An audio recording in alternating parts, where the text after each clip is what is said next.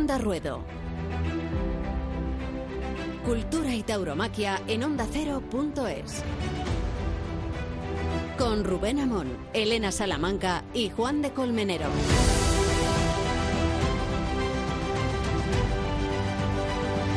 Ha habido, ha habido en las ventas ferrerazo. Se nos ocurre esta idea para resumir la proeza del torero extremeño, considerando muchas cuestiones. La primera es que las últimas seis encerronas de un matador de toros comunicados para las ventas se resolvieron sin cortar una sola oreja. Y Ferrera cortó dos, que no es que sean muchas y que tampoco son pocas, pero que sobre todo importan muy poco. Porque lo que hizo Ferreras fue una exhibición de la tauromaquia total y un acto de entrega y de generosidad que merecieron por sí solos reventar, no digo abrir, reventar la puerta grande de las ventas. En primer lugar, por lo que significa aceptar torear en Madrid a final de temporada cuando la memoria del invierno es muy larga. Venir a Madrid con seis toros en otoño siendo figura tiene mucho más mérito que hacerlo en cualquier otro momento del año. En segundo lugar, porque hizo un repaso enciclopédico de los encastes. No quiso lidiar uno solo, ni siquiera un solo hierro, y vimos en las ventas ejemplares de Núñez, como el de Acurucén, ejemplares de origen parladé, como los de Victoriano del Río y como el del propio hierro de Juan Pedro, y hasta ejemplares de Alba Serrada, como el toro de Adolfo Martín. Variedad en los toros, seriedad en las presencias, porque siendo Madrid una plaza de mucho trapío y de mucho sesgo torista, Ferreras podía haber elegido toros más cómodos de cuantos salieron en las ventas. Y hablo del tamaño y hablo de los pitones, descomunales algunos, como el quinto. Y muy armados los demás, toros de peso, de trapío, de arboladura. Ferrera se encerró con seis toros toros, en todas sus variaciones y sentidos y de la variedad del toro a la variedad de la tauromaquia. Es que no es que viéramos a Antonio Ferrera una vez o seis, vimos a seis Ferreras, vimos al torero de poder, vimos al torero de valor, vimos al torero de desmayo, al torero de arte, al lidiador integral, al dominador.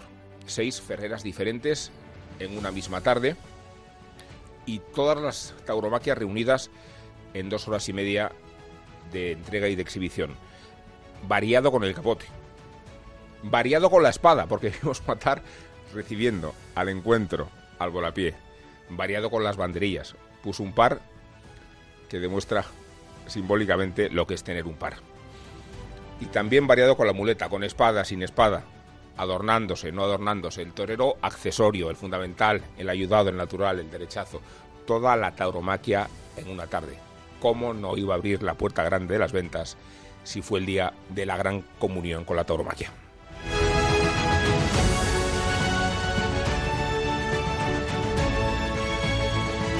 Onda Ruedo.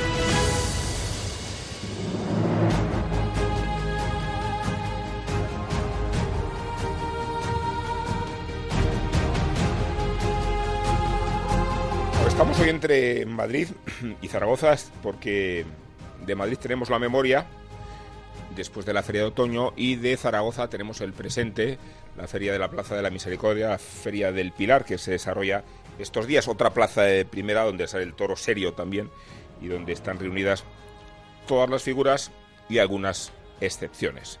Vamos a hablar con el empresario de Zaragoza, con Carlos Zúñiga, vamos a hablar con el CID, que se ha despedido de Madrid y de Sevilla y que este fin de semana lo hace en Zaragoza. Pero vamos a hablar de Antonio Ferrera, como nota sobresaliente de la segunda parte de la Feria de Otoño, no quitamos méritos a otros toreros, pero se los tenemos que dar en conjunto a esa actuación que fue Juan de Colmenero, Elena Salamanca, fue, digo, un acto de entrega absoluto, ¿no? ¿Qué tal, Rubén? Buenas tardes. Eh, muy bien, sí, sí, lo has definido perfectamente. Entrega absoluta, eh, el valor, el arte, el desmayo. Y algo fundamental que mm, yo vi, que vieron todos los aficionados de las ventas, que fue la capacidad de Lidia, la capacidad de ver a distintos ferreras en ese ferrerazo con distintos toros que no acompañaron en su mayoría, no, acompañaron en su mayoría eh, para tener una, una faena en cada uno cuajada y redonda. De ahí que, de ahí que bueno, que solo, solo, entre comillas, cortara esas dos orejas, ¿no? También, bueno, no tuvo suerte con la espada en, algunos pinchazos y, eso también le, le impidió desorejar al, a alguno de ellos, entre ellos al, al, sexto de la tarde, que fue el que, el que mejor estuvo, el que más se, se prestó en, durante la muleta. Pero bueno, hubo un momento, hubo un momento en el que se vivió, vibró de una manera muy especial, como hacía tiempo que no, que no se hacía. También lo hizo en San Isidro, ¿eh? en parte, eh, Antonio Ferreras, pero vibró de una manera especial eh, en, el sexto de la tarde y en el primero, que aunque estaba, que aunque estaba el público, aunque estaba la afición un poco fría, pues también salió con esa predisposición tan absoluta que es como deben de venir, como deben de venir los, las figuras y los toreros a Madrid. Elena. Muy buenas, os saludo desde Zaragoza. Sí, ha dicho que nos hemos desdoblado, nos hemos desdoblado. es verdad que tenemos... aparte de un altísimo presupuesto. Tenemos a Elena, tenemos Elena Salamanca en Zaragoza. soy la enviada especial. Por cierto, ayer uno de los aguacilillos me dijo que nos escuchaba todas las semanas. Así que aplicaros que nos, que nos escuchan, de verdad, ¿eh? Lo dicen y es verdad se lo pone ahí en la fábrica, como es un podcast, pues se puede escuchar en cualquier momento y en cualquier situación. Pues yo me quedo con esa mm, salida en hombros, ¿no? Yo creo que una salida en hombros de un torero en Madrid eh, te resume perfectamente eh, a qué nivel ha estado, ¿no? y fue una, una salida en hombros clamorosa y no digo solo el pasillo de salir por esa puerta, eh, sino dentro del ruedo, ¿no? Como la gente se tiró al ruedo, como otros toreros también lo quisieron sacar en hombros y fue algo, fue algo muy emocionante y creo que, que así se, se define y se entiende cómo estuvo Antonio Ferrera en Madrid. Fijaos que la Plaza de Madrid es bastante complicada para esta clase de, proezas. Eh, mencionaba los seis últimos antecedentes, que es un número muy taurino, seis, incluye entre ellos dos de Alejandro Talavante, que terminaron en blanco, el del Cid, el de Avellán.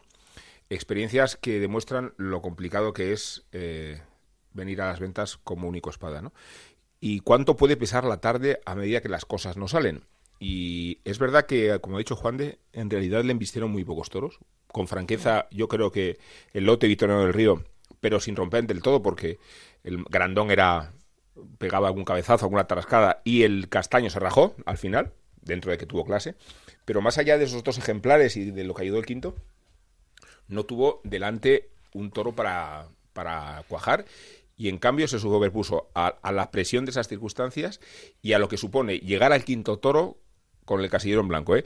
que desde luego la gente estaba satisfecha, pero para el torero eh, empezar el quinto toro con el casillero en blanco y ver que la puerta grande está muy lejos, supone una presión que yo creo Ferreira resolvió con muchísima, no sé, capacidad psicológica. Yo creo que, que para torear y toros hay que tener mucho valor, mucho oficio, pero mucha cabeza. Se hizo, se hizo incluso corta la tarde, porque fíjate que la gente tenía ganas, porque estaba viendo esa predisposición, esas ganas, esas mm, formas que estaba teniendo, cuidando los detalles, Antonio Ferreira en todo momento, hmm. cuando sacaba el toro del, cuando sacaba el toro del, caballo, cuidando un poco, eh, bueno, tanto el primero como el tercero no se podían mm, picar entre el 7 y el 8 y, ordenaba directamente a los picadores que se fueran a picarlo al 3 porque veía que era donde se tenía que picar eh, a ese toro en concreto. No colaboraron en nada. Hmm. Pero se dio cuenta la afición que estuvo muy por encima el torero del toro en, en, todo momento. Porque hizo lo que pudo en, en, muchos de ellos y más allá, ¿no? Y, y, luego ya te digo, cuidando, cuidando esos, esos detalles. Efectivamente, llegaba el quinto de la tarde, se estaba acabando la tarde, y, y, la gente se estaba preguntando cómo era posible que no, que no estuviéramos viendo un triunfo y que, y que, y que, no, y que, no, y que no fuera a salir por la, por la puerta grande después de lo que estábamos viendo, de, de esa cantidad de detalles de torería eh, que estaba exhibiendo Antonio Ferrera. Pero llegó el sexto. Y llegó el sexto, que se supone que está ya completamente, porque además yo, yo, lo vi, lo vi de cerca, Antonio Ferrera, desfondado en el sexto. Sí, fue exhausto, ¿no? Porque hablábamos aquí la semana anterior, Rubén, de que es una gesta, una gesta no solamente psicológica, sino física. ¿Cuántos kilos perdería Elena? ¿Cuántos kilos perdería hmm. Ferrera? Porque es que el, el vestido le estaba ajustado cuando empezó la tarde, esto es así y cuando lo sacaron a hombros le estaba grande. El desgaste físico, emocional, o sea, es que eh, y, como decíamos, ¿no? Esa variedad de encastes, cada toro tiene un comportamiento, cada toro tiene sus claves y, entiendo que es un desgaste. Y Madrid, yo creo que es el hecho de estar anunciado ya te, te consume y, y es verdad, siempre se dice, ¿no? Que el torero cuando empieza, cuando empieza una corrida de seis toros, eh, le queda todo perfectamente, no hay ni una arruga en el vestido y al terminar, pues, pues del solo líquido, eh, físico. Eh, bueno, la verdad que, que, es un esfuerzo tremendo y, y Antonio Ferrera y lo que decíamos también, la cabeza, ¿no? El, buscar en cada faena, el innovar, el variar, el pues, pues ese magisterio del que tiene que echar mano y del que se pudo ver en, en las ventas.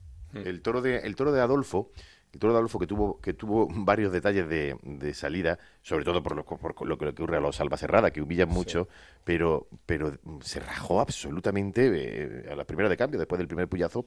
Pero ¿cómo sacó al toro? De ese primer puyazo, que además fue una de las cosas más aplaudidas, lidiando, claro, estaba humillando, ahí sí, ahí sí estuvo colaborando el toro, que luego en la muleta se quedó tobillero no, o sea, es que era eh, corto, corto, corto, con un peligro absoluto y sin ninguna posibilidad de poder ligar eh, los muletazos, ¿no? Y ahí fue donde también se mostró, incluso con esa, con ese encaste, a un Antonio Ferrera que dijo, bueno, no solamente con el, con el encaste de, Parladés, sino con este, pues también voy a, voy a intentarlo. Y ahí recibió una de las, de las grandes ovaciones de la tarde con el toro de Adolfo. Yo decía lo del esfuerzo que supone venir a Madrid para Sisteros, pero también eh, la honradez que supone venir con, con, esos toros y de ese trapío, ¿no? Porque eh, para estas circunstancias el, torero puede elegir dentro de lo que hay, desde luego para un encerrado en las ventas hay cierto margen, ¿no?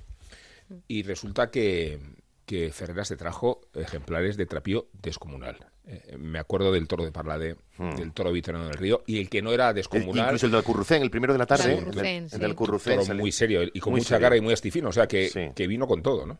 Sí, sí, sí, sí. El primero de la tarde, que, ya te digo, estaba, estaba un, poco la afición un poco fría, pero ahí, ahí ya se vio de primera la predisposición que venían. Eh, bueno, lógicamente, cualquier figura del toreo que viene a encerrarse con seis toros tiene que tener esa, esa predisposición, pero, pero bueno, la tuvo y, mucho Antonio Ferrera esa tarde, ¿no? Mm. Un torero que, que ha lidiado como único espada seis toros en Madrid es Manuel Jesús El Cid, que se despide de los ruedos en Zaragoza y que antes de hacerlo en Zaragoza ha pasado por Sevilla, donde ha sido aclamado por la afición, y ha pasado por Madrid, donde ha sucedido lo mismo. Manuel Jesús, ¿qué tal? Hola, buenas tardes. Imagino que estarás muy contento del, del calor del público en esas plazas tan, tan importantes, ¿no? Sí, hombre, muy contento, emocionado y, muy emotivo para mí. La verdad que eh, fueron tardes especiales y, hombre, sobre todo pues estas dos plazas, ¿no? Que han sido mis dos puntales en mi carrera taurina y en mi vida profesional, ¿no? Tanto Sevilla como Madrid o Madrid como Sevilla, ¿no? No me digo al poner una delante que otra. Eh, las dos han sido importantísimas en mi carrera por poner un poco, pues a lo mejor Madrid un poco más que Sevilla porque fue la plaza que a mí me, pues me descubrió desde novillero y... Eh, Manuel, yo, yo no tengo mucho recuerdo de pancartas en, los tendidos diciendo a un torero torero de Madrid, ¿eh? la verdad que la verdad que no, no, yo tampoco, ¿no? Pero bueno, hay también pues eh, te demuestran pues el cariño que me tienen, ¿no? Eh, porque es verdad que, que el Cid ha sido un torero de Madrid hasta el punto de que tomó la alternativa en las ventas. Aquí se hizo novillero en las ventas. Luego ha abierto las la puerta grande eh, no muchas veces, yo creo que dos, ¿no? Porque en otras circunstancias el fallo con la espada y se interpuso, ¿no? Eh, no sé cuántas veces podría haber abierto delante del Cid si llega a acertar con, con la tizona, que había sido el, el, ¿No, Manuel? Muchísimas veces, ¿no? Eh, fíjate que yo, de, de, haber matado a los toros, pues podía haber tenido 12 o 13 puertas grandes. de Madrid, así es. Que, que, que, oye, que que es muchísimas. Pues yo por eso pues ha tenido ha tenido pues o siempre me ha tenido ese cariño especial, ¿no? Porque ha visto que, que he cuajado toros importantes, que los he matado, incluso cuando los mataba, creo que el mismo público sufría también, ¿no? Igual que yo, y, siempre, pues bueno, pues, ser torero de, de, esta plaza de, de Madrid es bonito, es muy importante, ¿no? Porque eh, para tú entrar en otro tipo de plaza, sobre todo un torero como yo que, que, salió de la nada, yo me lo he ganado todo a base de, pues, mi espada y mi muleta, pues que Madrid te apoye y, y que sienta un torero de ellos, pues a mí me llenaba de orgullo, ¿no? Porque sabía que tenía esa baza en la, eh, o ese dos en la mano, ¿no? Y, y, siempre lo he tenido y, fíjate hasta el último día, ¿no? Ese agradecimiento que me ha hecho el público, ¿no? Manuel, ¿te, sorprendió la reacción de Sevilla? El, no sé si mucho o poco, pero fue otra reacción de un calor y de un fervor, ¿no? Sí, sí, lo, lo de Sevilla fue fue tremendo, ¿no?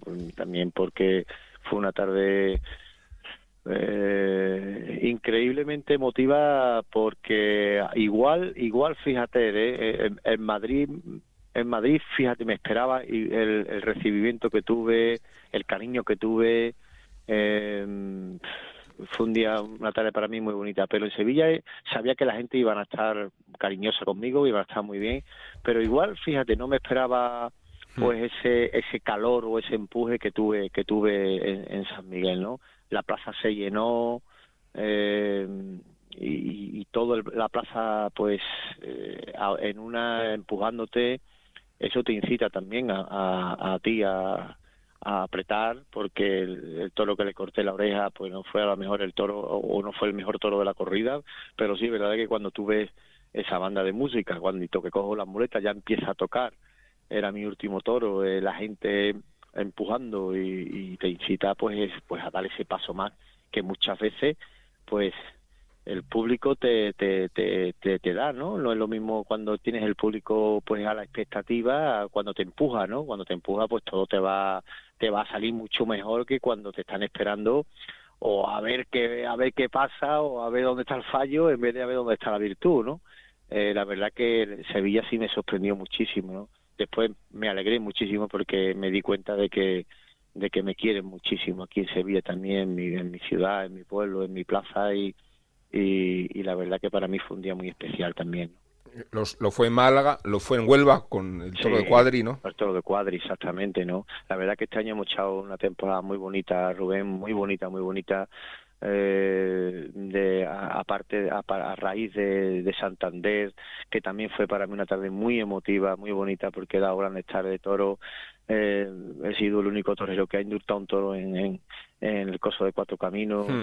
Eh, tengo además de, de muchos seguidores una peña numerosísima que me sigue a todos lados de España eh, o sea, a raíz de, de, Santander mi temporada fue creciendo, ¿no? Y, y artísticamente eh, y en todos mis aspectos, ¿no? De cuajar toro, de, coger regularidad con la espada y irlo matando, y por eso han ido llegando los triunfos, ¿no? Fíjate que haciendo un, balance de la temporada, un resumen, eh, si la ponemos en imágenes, siempre aparece historiando con la mano izquierda creo que es, que es lo mejor que se puede decir, ¿no? Sí, sí, sí, sí, porque ha sido, ha sido, ha sido mi, bueno, mi, mi, mi eh, te vuelvo a repetir, a lo mejor ha sido mi do en la manga, ¿no? Siempre, ¿no? En mi mano izquierda, ¿no? Y mi tendón de aquí siempre ha sido la espada y, y mira, por donde este año pues he tenido, bueno, llevo ya varios años, pero este año sí, de verdad que mm, he tenido una regularidad tremenda con la espada también, ¿no? Hmm. Y he cuajado muchísimos toros también con el capote, ¿no? Que, que he ido mejorando muchísimo y disfrutando mucho durante toda la, durante toda la, temporada de mi de mi de, mis corridas de, de mis compañeros de, cuando triunfaban también no pues ya disfruta uno de, otro tipo de, cosas no te quitas esa presión de saber que el año que viene no vas a estar. Y, y bueno y cuando te quitas esa presión pues igual fíjate es cuando cuando aflora más el artista que llevas dentro te iba a preguntar eso, ¿no? La, eh, el estímulo, por un lado, de, de la última temporada y, y, saber que siendo la última eh, no tienes ya que, que, pensar en todo lo que tienes que hacer para consolidar la siguiente. Eso ha sido un alivio, ¿no? Sí, bueno, yo, yo creo que es un alivio para, si le, si le preguntas ahora mismo a todos los toreros que, que, el año que viene tienen que volver a estar en las plazas, pues los te dirán, no, es que este año tengo que triunfar a la fuerza porque eh, el año que viene tengo que ganarme el, puesto para, para estar en una feria importante, ¿no? Eh, quitando raras excepciones, que pase lo que pase, pues van a estar puestos, pero eh, el 90% de los toreros tienen que estar dando el callo y, y saber que, que como las cosas no te salgan, pues te puede costar trabajo de meter la cabeza en las plazas importantes que en definitiva son las que te dan, las que te dan el caché, las que te dan el estatus de figura y, las que te dan el nombre y el renombre de, estar ahí arriba en los carteles grandes, ¿no? Que es lo que uno quiere, ¿no? Pues cuando no tienes esa presión, pues bueno, pues a lo mejor te desinhibes un poco de esa presión, de, decir, bueno, pues voy a disfrutar y, si el toro me sale medio, medio que a mí me sirva, pues eh, si se deja 10 muletazos, pues 10 muletazos que le voy a pegar como a mí me gustan, ¿no? Y normalmente cuando te quitas esa presión, pues te sirve, te sirve muchísimo más toro, ¿no? yo me he dado cuenta, pues este año, que ha sido que, que cuando he salido sin esa presión de saber que tengo que o, de, ese pensamiento de decir tengo que cortar las orejas para el año que viene tengo que volver a esta, a esta plaza y si no las corto me las voy a ver pues muy complicado no y cuando este año he estado pues sin esa hmm. presión me he dado cuenta de que de que los toreros si si estando en activo eh, continuamente te pensaras así cojarían muchísimos más toros que, que, cuando piensas de la otra forma, ¿no? Porque evidentemente la competitividad no la vas a perder nunca, ¿no? Yo no he perdido la competitividad este año, al revés. Mm, si cortaba una oreja en el primero, quería cortar dos en el segundo, evidentemente, ¿no? Y si un compañero cortaba dos, yo quería cortar cuatro. Eh, aunque al año que viene no vaya, no, no, volviese a torear, pero eh, soy una persona muy competitiva y, me da cosa de, de, que uno quiere por encima tuya, ¿no? Que eso no quiere decir que me dé coraje de que un compañero mío corte dos orejas, ¿no? él ha hecho lo que ha tenido que hacer, que ha sido triunfar, pero ahora me toca a mí. Eso es lo bonito de esto, ¿no? Y, y, lo, y, lo verdaderamente profesional.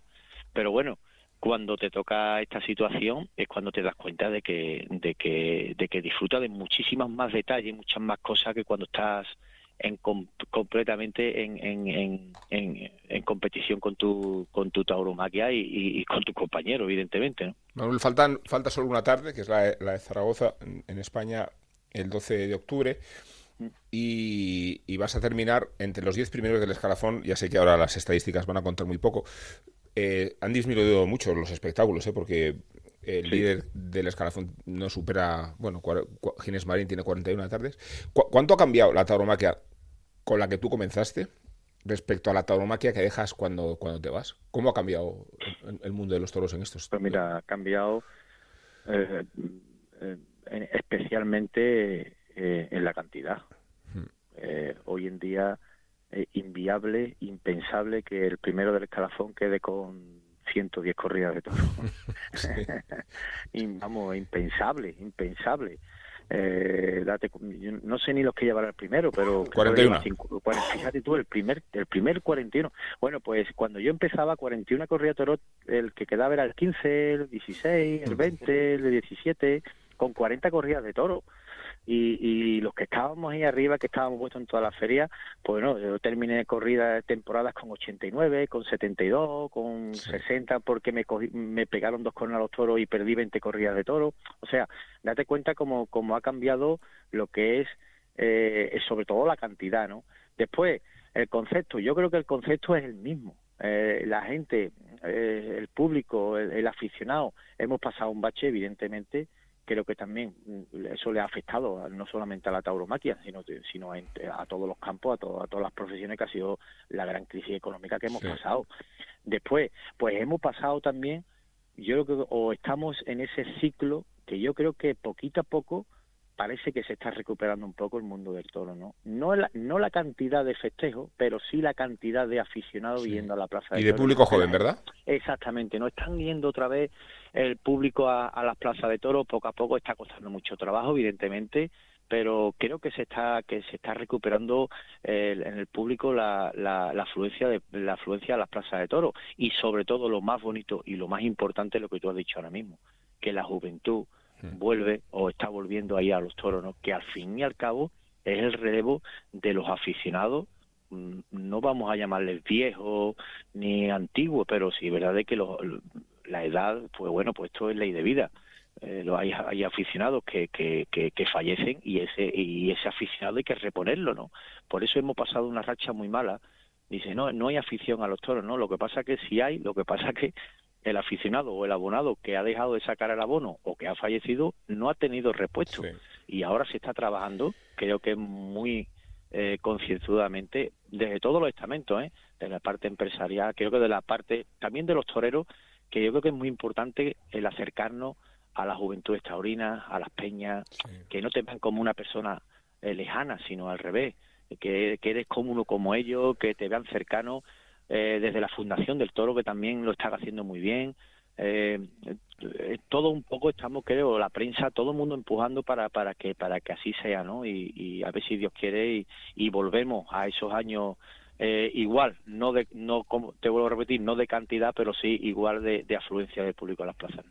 Mm, por terminar, Manuel, eh, no sé cuántos toreros, figuras conoces tú que se han ido y no hayan vuelto.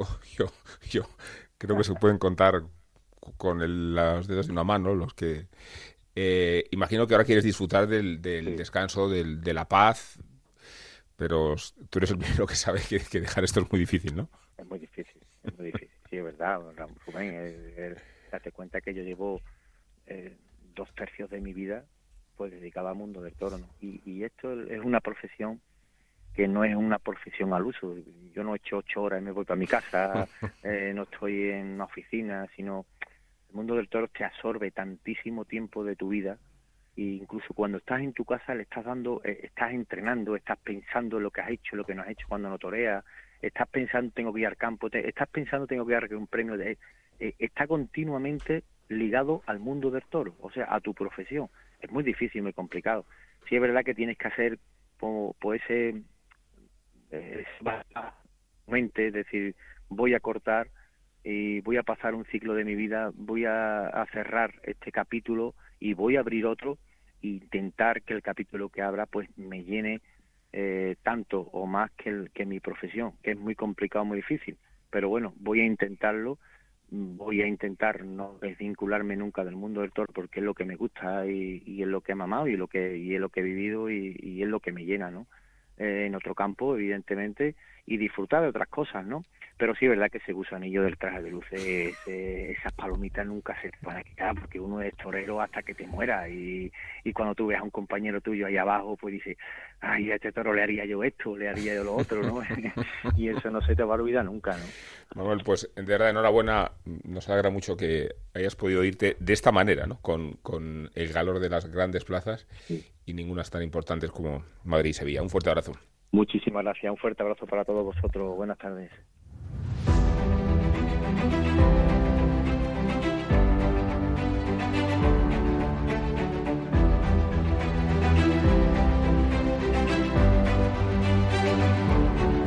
Onda Ruedo, cultura y tauromaquia en ondacero.es.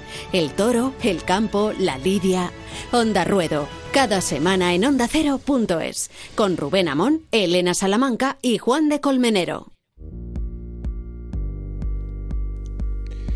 Toreros que, se fueron y no volvieron. Eh, hay que hacer muchísima memoria. Hay un caso insólito que fue el de Diego Puerta, que, que se retiró con 33 años, siendo máxima figura y nunca volvió. De los recientes, el Itri, Miguel Báez, que prometió marcharse y no ha vuelto. Un caso muy curioso, ¿eh? es el de Curro Romero. Pensamos que es un torero de idas y venidas. No, Curro Romero estuvo en activo pues 42 temporadas consecutivas toreando más, toreando menos, y desde luego cuando se retiró con 67 años no volvió. Pero por lo demás, los toreros que, que se marchan siempre vuelven, y a este programa lo que siempre vuelve y nunca se va a ir es el brindis de Nacho Bernal. Puedes conmoverte pensando en los casi 30 años de alternativa que atesora Ponce, ese artista androide y replicante de Chiva, o puedes conmoverte con 30 segundos solo, que es el tiempo que tarda en irse del ruedo un diestro con zurda de oro, el Cid campeador. Puedes tener pereza de votar, a Perera en un altar, o incluso si sigues mezclando toros y política, puedes tener la impresión de que Miguel Avellán e Íñigo Errejón comparten la misma cara de chaval Puedes pensar todo eso y dudar de todo y de toro, faltaría más, porque eres libre. Libertad, libertad, libertad, libertad.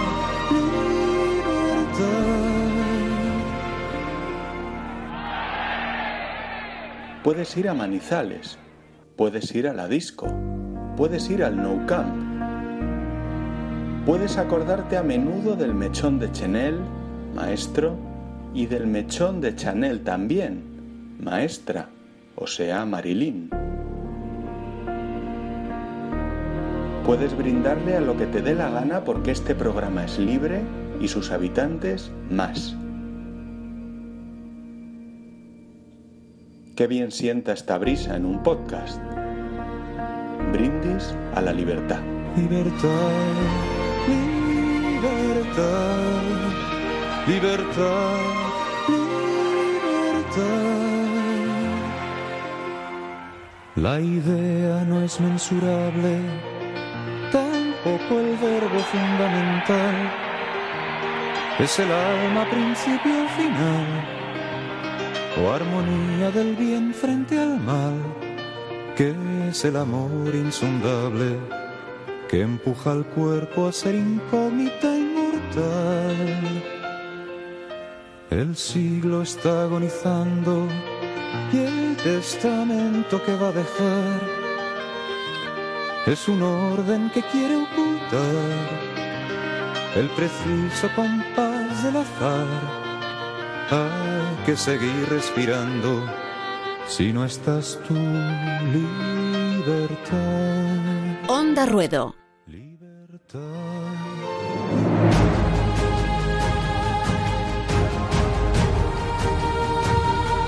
No vamos a decir que la Feria de Zaragoza es la última importante del año, porque entonces Juan de que es de Jaén se enfada. Sí, bueno, nada comparado. Eh, pero es la última feria de plaza de primera, de plaza de primera de la temporada. feria importante. Y he de decir que una de las más difíciles de gestionar, precisamente porque a esas alturas del año muchos toreros se lo piensan. Y vamos a hablar con su empresario, Carlos Zúñiga, que ha hecho una feria llena de figuras y también de algunas ausencias, ya veremos por qué. Carlos, ¿qué tal?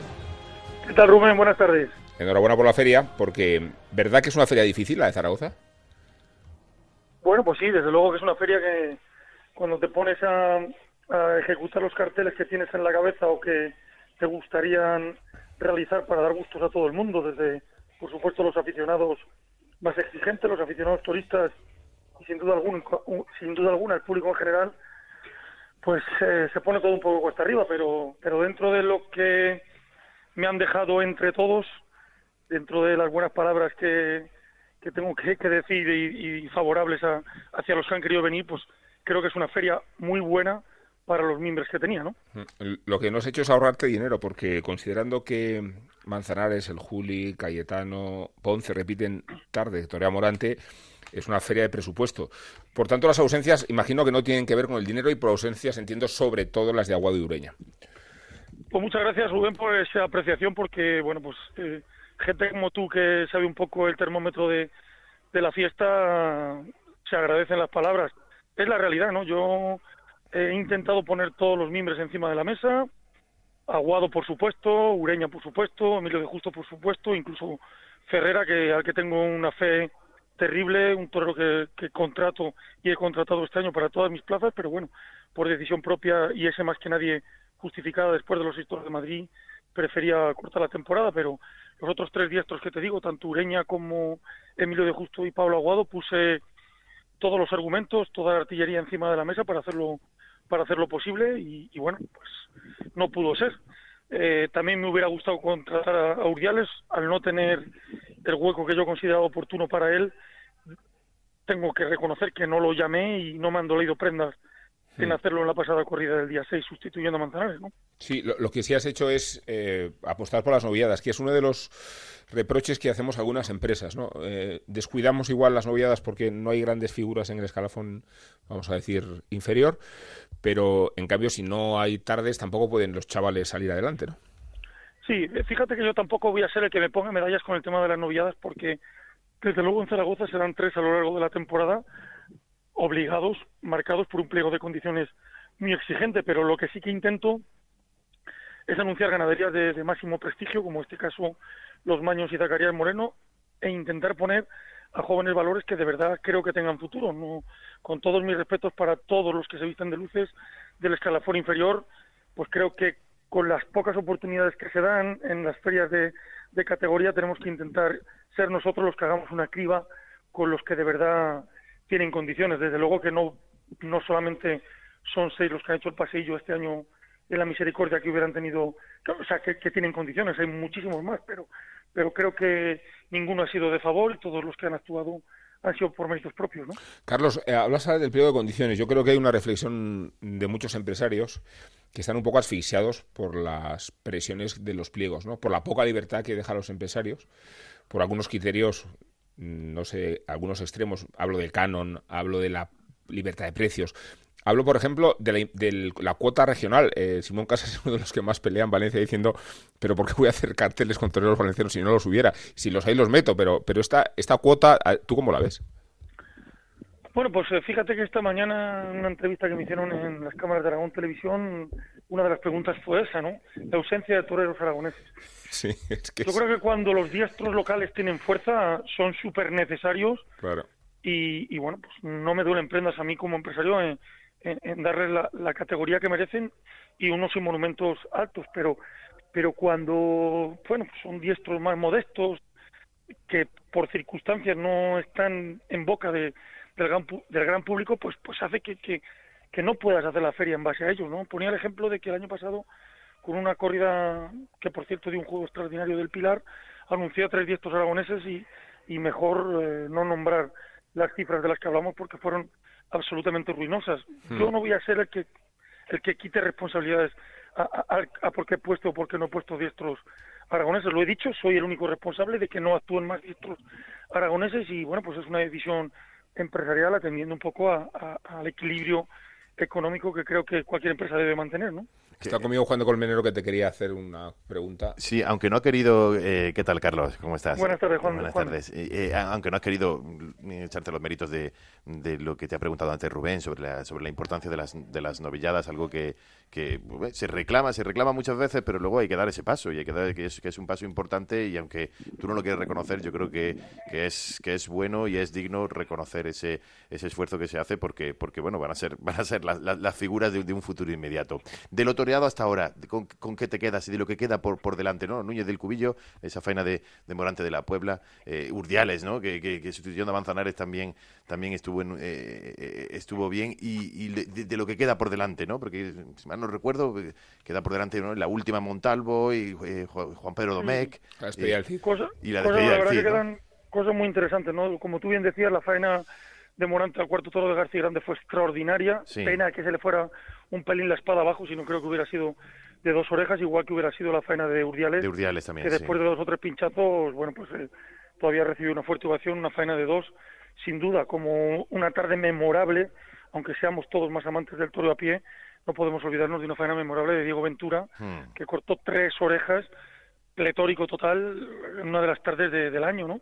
Y ayer, eh, bueno, ayer y antes de ayer el domingo en la novillada de los Maños, creo que estuvo extraordinario Arturo Gilio, un nuevo valor mexicano que pudo cortar tres orejas, pero que pinchó una novillada más que interesante de, de los Maños. Ayer tres novillos de alta nota de Zacarías Moreno y sobre todo Tomás Rufo, que creo que estuvo al mismo nivel que en Madrid, pudo cortar tres orejas, pena que el último novillo lo pinchó también, pero, pero eso ha sido, por decirlo así, lo más destacable de, de la primera parte de, de la Feria de Zaragoza. Como tú bien dices, en estas fechas ya tenemos la, la corrida de Adolfo Martín, que, que está mal que yo lo diga también, pero creo que tiene un trapillo imponente para una plaza de primera y, y, bueno, un cartel más que interesante.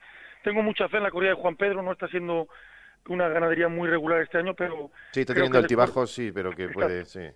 Exacto, pero creo que el toro de plaza de primera lo prepara muy bien, el toro, las corridas de, de Madrid, tanto de Juan Pedro como de Parladé, fueron corridas interesantes al menos. Hmm. Eh, Cubillo creo que es una garantía de, de éxito. Montalvo creo que ha hecho una temporada súper regular. Y bueno, un poquito la incógnita de Matilla, que de García Jiménez, que estos últimos años ha, dado un juego magnífico en la, en la misericordia y, y, como tal lo hemos repetido. Vamos a ver si no fallamos. Pero Carlos, ¿tú crees que urge hacer un planteamiento de los pliegos, una reflexión sobre la asfixia a la que os someten algunas condiciones? Eh, no sé cómo ves esta cuestión. Eh, yo, yo, yo, estoy de acuerdo con todas tus palabras y creo que es la realidad. Lo que pasa que somos un sector, eh, como tú bien sabes, de muy poca unión.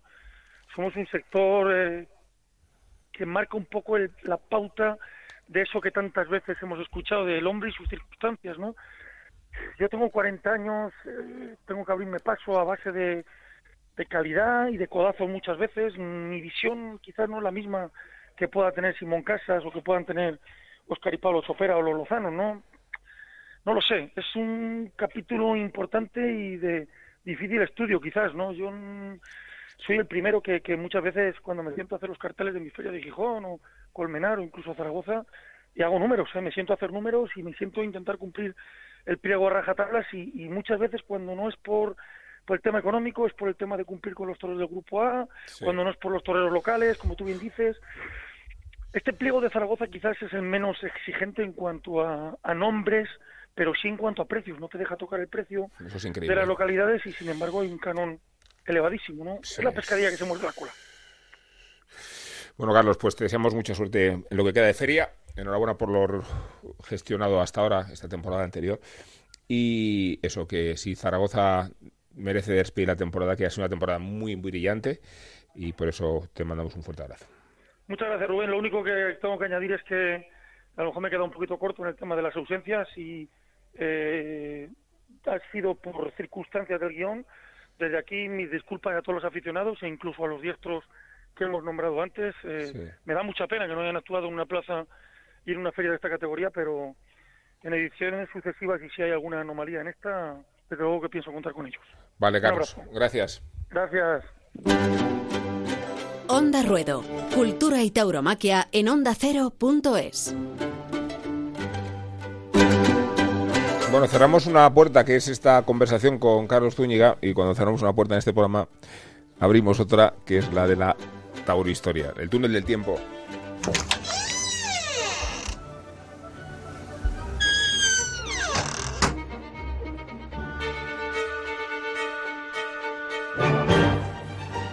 Y acabamos de entrar por esta puerta del tiempo de la tauromaquia en el año 1830.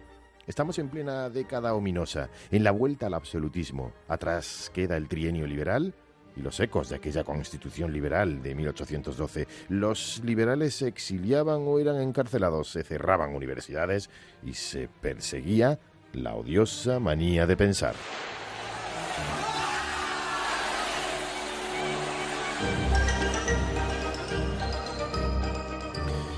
Y en mitad de este desorden se cuela un hecho histórico, la creación por primera vez de la Escuela de Tauromaquia en nuestro país. Parece que fue consejo del conde de la Estrella, gran aficionado a la fiesta, el que impulsó a Fernando VII a proponer su gobierno la creación de esta escuela de tauromaquia. En 1830 recibió el conde el encargo oficial de redactar el informe sobre su necesidad y normas de funcionamiento, en el cual se recomienda la ciudad de Sevilla como sede oficial de la escuela. La escuela se crea por Real Orden del 28 de mayo de 1830 y por Real Orden del 24 de junio de ese mismo año se nombra maestro a Pedro Romero. De entre sus alumnos, solo uno destacó de modo extraordinario, Francisco Montes Paquiro, y otros dos le siguieron en fama, Francisco Arjona Cúchares y Manuel Domingo Desperdicios. Francisco Montes Paquiro nació en Chiclana, 1804, y fue el alumno favorito de Pedro Romero. Alto, fuerte, elástico, de largas patillas, fue torero romántico por excelencia. Fue un genio de su arte que dominaba todos los estilos. Podía ser dominador y sobrio como los rondeños y como los sevillanos, barroco y luminoso. Era el prototipo de torero largo y poderoso. Saltaba la garrocha y jugueteaba con los toros con exactitud y con brillantez dirigía la lidia y mandaba a los peones con autoridad y le conducía sin fisuras hasta el momento culminante de la muerte. Sin embargo, mataba atravesando y nunca corrigió ese defecto, a pesar del tesón que en ello puso su maestro.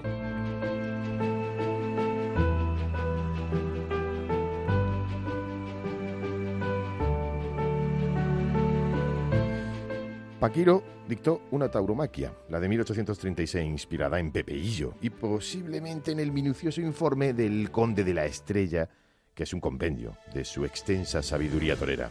Murió en abril de 1851 de fiebres tercianas contraídas durante la larga convalecencia por la gravísima cornada que le dio en Madrid un toro de don Manuel de la Torre el 21 de julio del año anterior.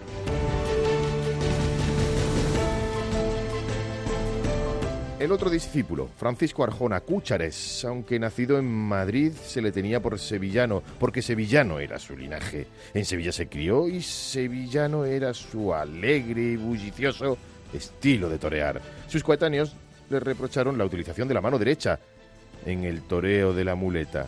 Conoció a los toros tan profundamente e hizo gala de tal habilidad para hurtarse de ellos que nunca, nunca sufrió una cogida. Vanidoso y engreído quiso competir con el chiclanero y salió siempre derrotado, siempre, porque su toreo colorista y fértil carecía del poderío de su rival y no sabía imponer su autoridad en el ruedo.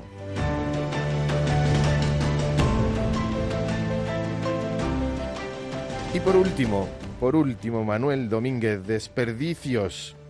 Natural de Gelbes, en Sevilla. Pedro Romero dijo de él que no tenía desperdicio, de donde su mote aunque otros afirman que fue él mismo en el puerto de Santa María donde un toro le sacó el ojo izquierdo y cuando Manuel Domínguez fue a recoger el despojo en un pañuelo dijo, va, desperdicios.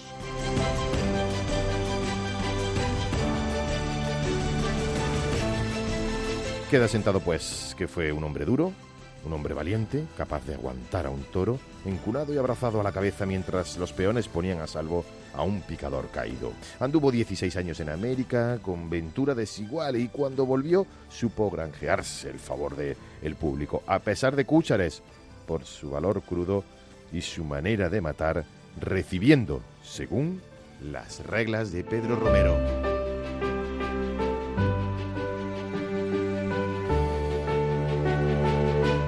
Esta es la historia, la taurohistoria de la primera escuela de tauromaquia en España, que quizá nunca dio el fruto de sus fundadores, que sus fundadores quisieron y le apetecía, porque los propósitos del conde de la estrella y la maestría de Pedro Romero chocaron siempre con las intrigas del asistente Arjona.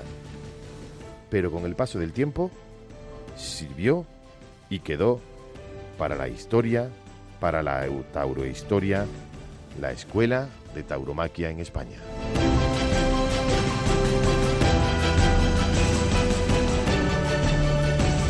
Qué buena historia es esta, Juan de. Sí, la Escuela de Tauromaquia. Tenemos que hacer unas entregas, ¿no? Cuando terminemos la temporada. Mm, de todas las puertas que hemos abierto. Sí, de hacer un compendio de la taurohistoria, que, que es una de nuestras secciones preferidas porque tenemos tantas. Y otra de las que nos gusta mucho es el epílogo de Elena Salamanca, ¿sabes? Más os vale. pues dale. pues voy con bronca hoy, otra vez. Hombre, ya, ya, vuelve, ya vuelves al Soy peor que el 7 en Madrid. ¿eh? Eso es. Voy. Voy porque en el Ayuntamiento de Galdácano, en Vizcaya, regentado por Bildu, claro, se aprueba la exposición de pinturas y esculturas del etarra John Bienzobas Arreche, alias Caraca, que asesinó al magistrado Francisco Tomás y Valiente. Pues una bronca bien fuerte. Desde la ventana de mi celda, se llama, para más cachondeo, una celda en el puerto de Santa María donde tiene que cumplir una pena de 266 años, entre otros delitos por dos asesinatos. Pero expone y el entorno calla o aplaude, que es peor. Bronca, bronca porque es capaz de arrancarla, porque nadie es capaz de arrancarle al callata que dé al traste con esas obras de un asesino. Pero ay, si la exposición fuera de un torero o de la tauromaquia, ¿o se imaginan ahora una exposición de Plácido Domingo o de Woody Allen? Uy, no, por Dios, que eso queda fatal para difundirlo por las redes sociales. Pero la exposición de un etarra sí, que ese al final son cosas del pasado que hay que enterrar, porque la verdadera obra de Bienzobas es su historial delictivo, terrorista y asesino. Esa es su gran obra expuesta en la historia reciente de España. Su máxima expresión se puede ver en los tres tiros a bocajarro el 14 de febrero de 1996 en el despacho de la Facultad de Derecho de la Universidad Autónoma de Madrid al magistrado Tomás y Valiente. En Galdácano, 10 personas han sido asesinadas por ETA y ahora es el honorable pintor y escultor que se dedica al arte y la cultura en su bohemia vida en la cárcel. Pero claro, otra cosa bien distinta es que en Barcelona quieran promocionar la Feria de Zaragoza con una foto de Morante de la Puebla simulando al revolucionario Dalí por las calles de la ciudad. ¿A quién se le ocurre, por Dios? Menos mal que estaba la alcaldesa Ada Colau para prohibirlo y censurarlo. No vayan a preguntar los niños que quién es ese artista y no tenga un historial delictivo para explicarle. Si las exposiciones muestran los problemas del cambio climático, ya ni siquiera del feminismo, o de la historia de ETA, pues dos orejas y rabo. Y si es de un torero, bronca y a retirarla. A los enanitos toreros también hay que prohibirles que hagan libremente su trabajo porque alguien decide si se ríen de ellos y ellos mismos, aunque no tienen problema, tienen que hacer lo que otros deciden por ellos. Pero si son etarras, que actúen y expongan su arte libremente. O si la exposición es de un artista de la fotografía como Daniel Ochoa, que gana premios internacionales y además tiene la desfachatez de hacerle una foto a un torero que reaparece con un parche tras una acogida en la cara, un tal Padilla, ya saben, entonces esa foto hay que censurarla y retirarla, pero la de un etarra no. Y bueno, por favor, ¿a quién se le ocurre en el Parque Warner de Madrid detener a Bus Bunny vestido de torero y al lado de un gran toro? Pues bueno, lo retiran porque dicen que los niños de hoy en día no reconocen la figura del toro. Pues que los niños vayan entonces a Galdacao, a la Casa de Cultura. Sí, la Casa de Cultura a ver la exposición del condenado a 266 años de prisión que el bus Bunny torero, pero ETA, ETA sí.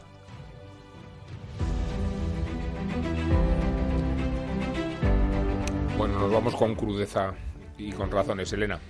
Eh, disfruta de, Zaragoza. Eh, allí estamos. Ahí me desplazo yo um, estos días porque hacemos un más de uno, por ejemplo y porque la afición me lleva a ver algunas tardes. Vaya qué suerte, ¿eh?